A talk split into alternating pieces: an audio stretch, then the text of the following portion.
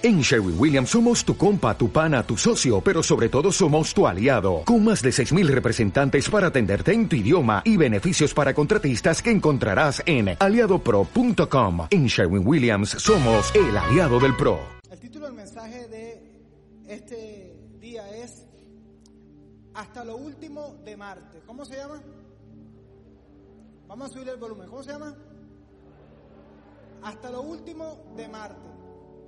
El robot explorador Perseverance de la NASA aterrizó exitosamente en Marte. Tuvieron que esperar ocho años desde que se empezó a hacer el diseño del robot. Ya cuando hicieron todo el asunto, ya tenían el robot y todo el asunto y mandaron la misión, tuvieron que esperar siete meses el viaje para que el vehículo tocara la superficie marciana este jueves que pasó, según lo informó la NASA, en una transmisión que hizo en directo. Eh, estamos viendo, creo que parte del el video de lo que pasó, o estamos viendo Alien, no sé qué estamos viendo ahí, bueno, estamos viendo, el, este es un video de simulación de cómo iba a ser el aterrizaje de esta misión en Marte. El Perseverance buscará evidencia de vida pasada en Marte y recogerá muestras de rocas que serán regresadas a la Tierra en futuras misiones. También pondrá a prueba tecnologías pioneras que serán clave para una futura presencia humana en el planeta rojo. Es el primer robot que se envía que tiene más de 19 cámaras. También incluye un helicóptero con el cual se van a hacer unos vuelos en Marte porque lo que quieren tener es todo un estudio bien completo de cómo, cómo es Marte, ¿verdad? Ahora, cuando le preguntaron a, uno de estos eh, expertos de la NASA acerca del robot, ¿por qué se llamaba así? Perseverancia, en español sería la traducción.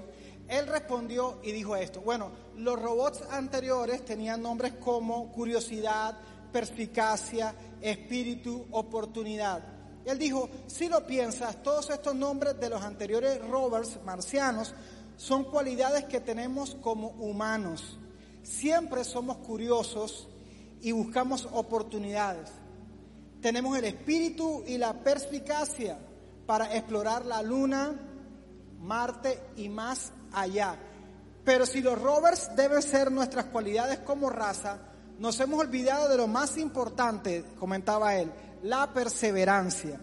Los humanos hemos evolucionado como criaturas capaces de adaptarnos a cualquier situación, sin importar lo dura que sea. Somos una especie de exploradores y nos vamos a encontrar con muchos imprevistos de camino a Marte, pero podemos perseverar, comentaba él. Nosotros, no como una nación, sino como humanos, no nos daremos por vencidos. La raza humana siempre perseverará hacia el futuro. Y esto que ustedes están viendo es todo un verdadero ejemplo de perseverancia. Es importante perseverar en las cosas buenas que hacemos. Y referente a la perseverancia, Jesús nos recuerda en Lucas capítulo 18, versículo 1, Jesús nos recuerda un área en la que debemos perseverar. Lucas 18, versículo 1 dice, también le refirió Jesús una parábola sobre la necesidad de orar siempre y no desmayar. Vamos a dejarlo hasta ahí. Jesús le refirió una parábola sobre la necesidad de orar siempre y no desmayar. Quiero que ahí donde estás cierres tus ojitos y le pides al Señor que te hable. Si tú estás conectado en YouTube, que también ahí tomes un momento para pedirle al Señor que te hable, para pedirle al Señor que su palabra llegue a tu corazón. Padre, gracias por esta oportunidad que nos das de reunirnos en torno a tu palabra. Gracias porque tenemos este lugar y este espacio para invocar tu nombre, para cantarte, para adorarte, para reconocer que tú estás vivo, pero también para escuchar tu palabra y para reconocer que tu palabra está por encima de todas las cosas. Gracias, Padre, por los milagros que estás haciendo en medio de nosotros. En el nombre de Jesús y todo el que cree grita, ah, amén. Y le damos un aplauso al Señor bien fuerte.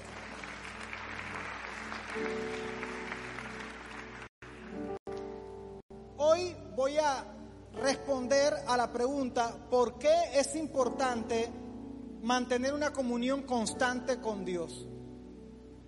Hoy, les, les repito, hoy les voy a traer la respuesta a la pregunta, ¿por qué es importante mantener una comunión constante con Dios?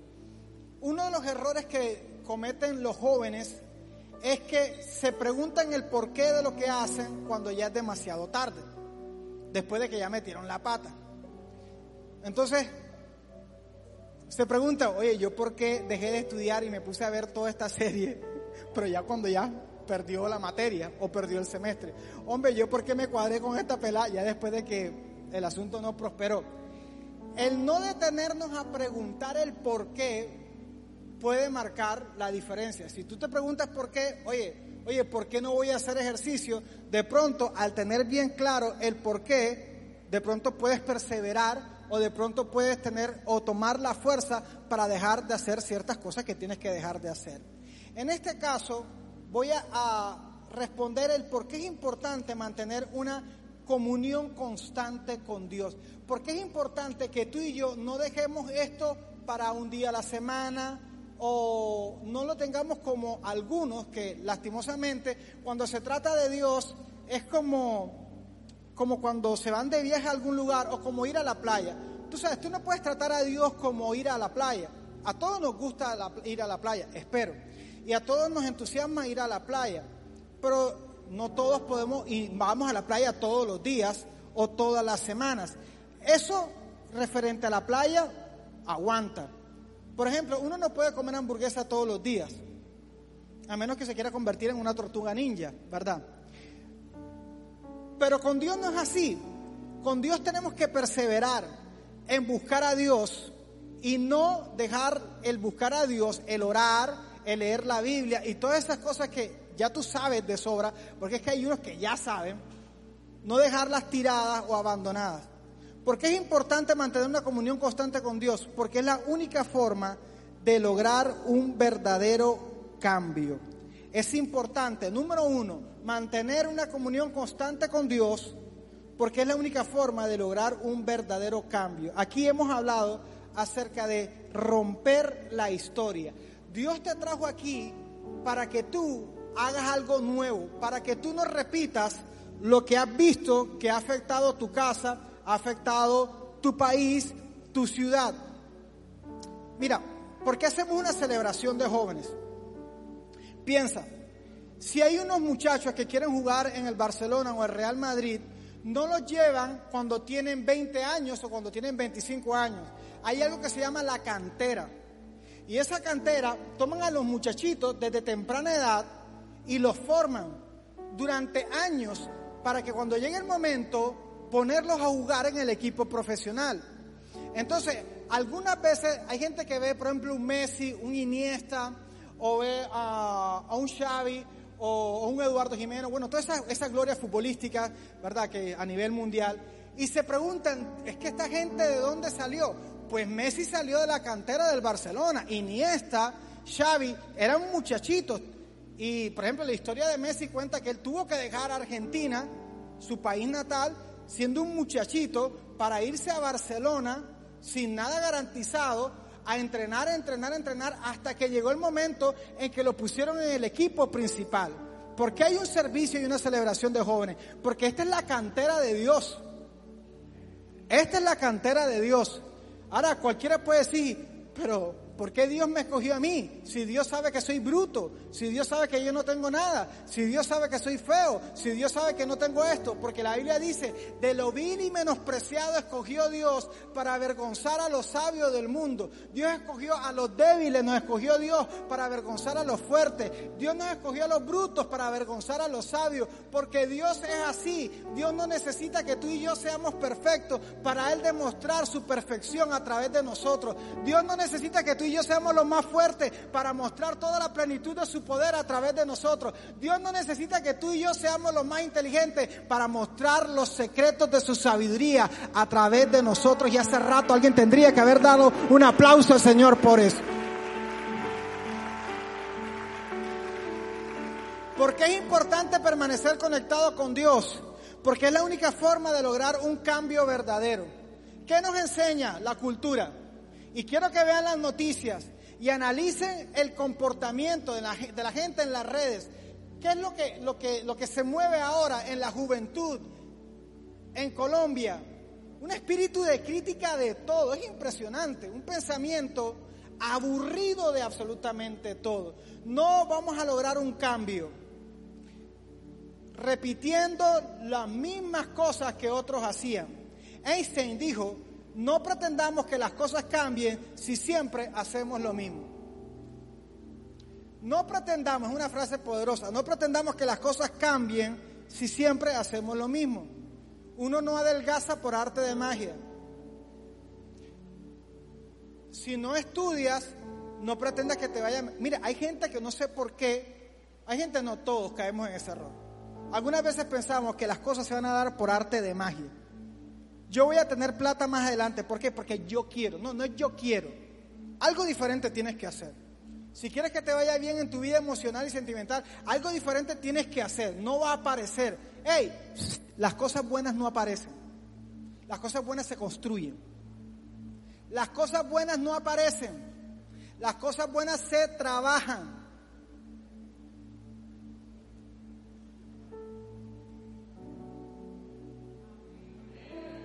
Ah, sí saben. Debes cansarte de los mismos resultados negativos. Hay unos que dicen, ya yo crecí, ya lo sé todo, porque yo puedo decir lo que está mal.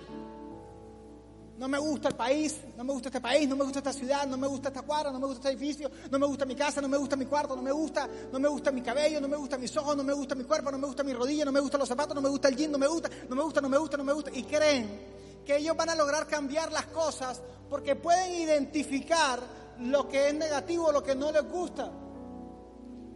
Porque se la pasan quejándose de todo. Quejarte de todo no va a cambiar las cosas. La gente en Twitter, en cualquier red social, se queja, se queja, critica, critica, critica. ¿Eso cambia algo? No.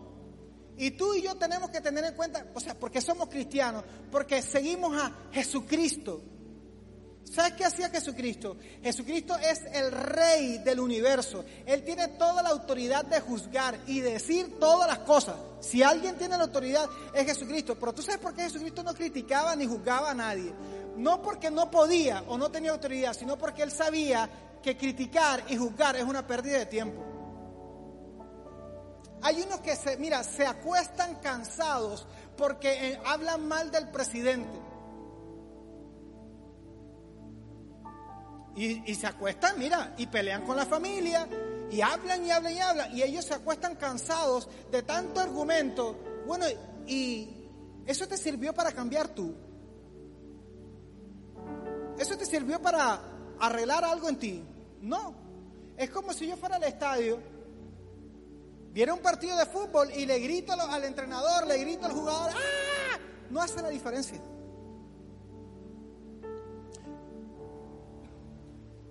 No hace la diferencia. Debes cansarte de los mismos resultados negativos. Si en verdad tú ves que las cosas están mal, es el momento en que tú digas, Señor, si tú me estás permitiendo ver que esto está mal, que esto no está bien, de acuerdo a tu palabra, ayúdame a trabajar un cambio. Y esa conciencia de que las cosas están mal viene cuando tú y yo nos conectamos a la presencia de Dios. Debes cansarte de andar buscando culpables. Es que yo soy así porque mi abuelo, porque mi papá, porque mi tío, porque mi hermana, porque no soy más alto, o porque soy muy alto, porque míreme la nariz que tengo, es que no tenemos tanta plata, es que tenemos mucha plata, es que esto, es que esto, cánsate de buscar culpables porque eso no va a generar ningún cambio.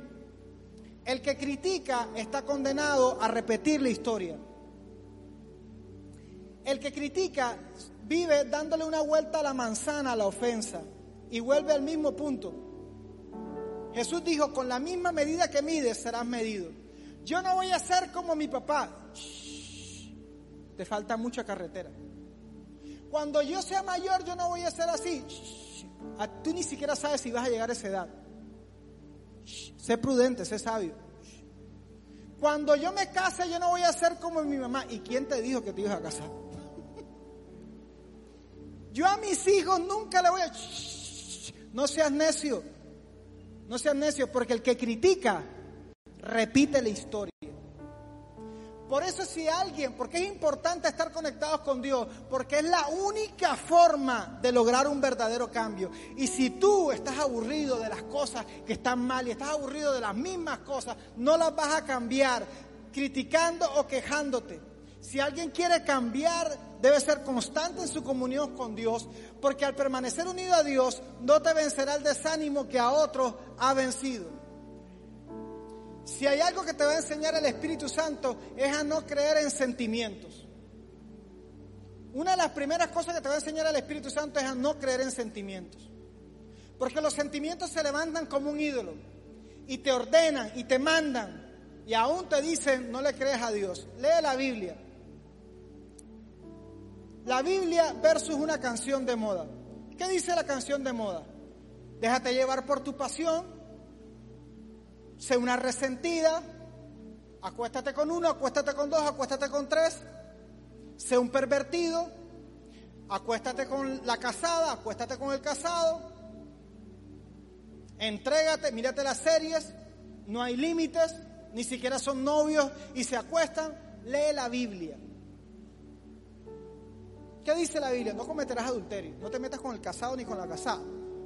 ¿Qué dice la Biblia? Huye de la fornicación. Porque la Biblia no está basada en sentimientos. La Biblia nos eleva por encima de los sentimientos. Eso es ser espiritual. Y tú te la puedes pasar resentido, resentida. Porque es que a mí me abusaron hace tantos años.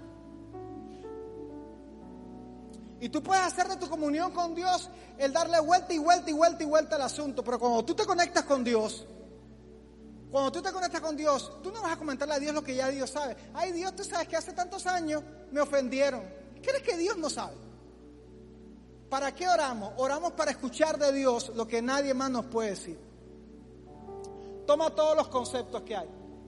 Toma el concepto de tu papá, de tu mamá, de tu hermano, de tu hermana, de tu novio, de tu novia, de tu amigo, de tu ex, de tu profesor, del artista preferido, de lo que quieras. Tómalo. Toma todos esos conceptos. Ve donde un psicólogo. Los psicólogos son buenos, pero tienen un limitante. Los psicólogos llegan hasta el alma. La psicología solo llega hasta el alma. Freud, todos ellos, los psicólogos, llegan hasta el alma. Y como llegan hasta el alma, ¿qué dicen? Tus sentimientos mandan. Si tú sientes que eres, que eres un hombre, pero tú sientes que eres una mujer, entonces tus sentimientos mandan. Pero vea la palabra de Dios y la palabra de Dios dice, tus sentimientos no mandan. Quien manda es la palabra de Dios, quien manda es Dios. Y por eso es que nosotros somos cristianos. Y por eso la gente dice, pero ¿cómo es posible que él o que ella, aún viviendo lo mismo que yo viví, sigan adelante? Porque nosotros tenemos ese mismo Jesús que tuvo con Pedro en la tormenta, cuando la barca se iba a, a hundir. ¿Qué le dijo Jesús a Pedro? Camina sobre las aguas. Es lo que Dios nos dice a nosotros cuando oramos y nos mantenemos en comunión. Camina sobre las aguas de la ofensa. Te abusaron, camina sobre eso. No te vas a hundir, camina. Y la gente no entiende, pero se supone que tú no ibas a servir para nada. Y Dios nos hace caminar aún sobre la escasez. Y la gente dice, pero si estaba destinado a ser un fracaso, pero cuando nos conectamos con Dios, y por eso es importante permanecer conectado con Dios para que el resentimiento, la rabia que muchos tienen, no te afecte ni te paralice. Por eso es que hay muchos jóvenes que, ¿sabes qué hacen? Resentidos. Aún ni saben por qué están resentidos, ¿sabes qué hacen? Buscan algo que les anestesie la realidad. Mira, yo voy a buscar, algunos empiezan a fumar marihuana porque quieren tener paz. Algunos empiezan a alcoholizarse porque quieren, ¿sabes qué? Olvidarse de lo que pasó. Dios no te va a anestesiar. Dios no te va a borrar de la memoria el abuso. No lo va a hacer. No le pidas eso a Dios, que el Espíritu Santo no te va a borrar lo que pasó. Te va a hacer caminar por encima de eso. Y cuando la gente te diga a ti, tú porque eres cristiano, te voy a decir, no es porque todo me ha salido a bien, ¿ah? no es porque todo lo he tenido garantizado. ¿Sabes por qué soy cristiano? Porque Jesucristo me salvó. Y por eso nosotros hablamos de Jesús y decimos, Él es mi Salvador. ¿De qué te salvó Jesús? No me digas que eres cristiano y no sabes de qué te ha salvado Jesús. Ah, yo soy cristiano porque nací en un hogar cristiano. No, tú no eres cristiano. El día que tú conoces lo peor de ti, el día que tú conoces lo peor de ti, y aún viendo lo peor de ti, sabes que Cristo te ama y que el amor de Dios es suficiente para hacerte caminar por encima de tu realidad natural y ponerte a caminar en una realidad espiritual. Ese día tú puedes decir con tanta libertad y gozo, ya no vivo yo, Cristo vive en mí.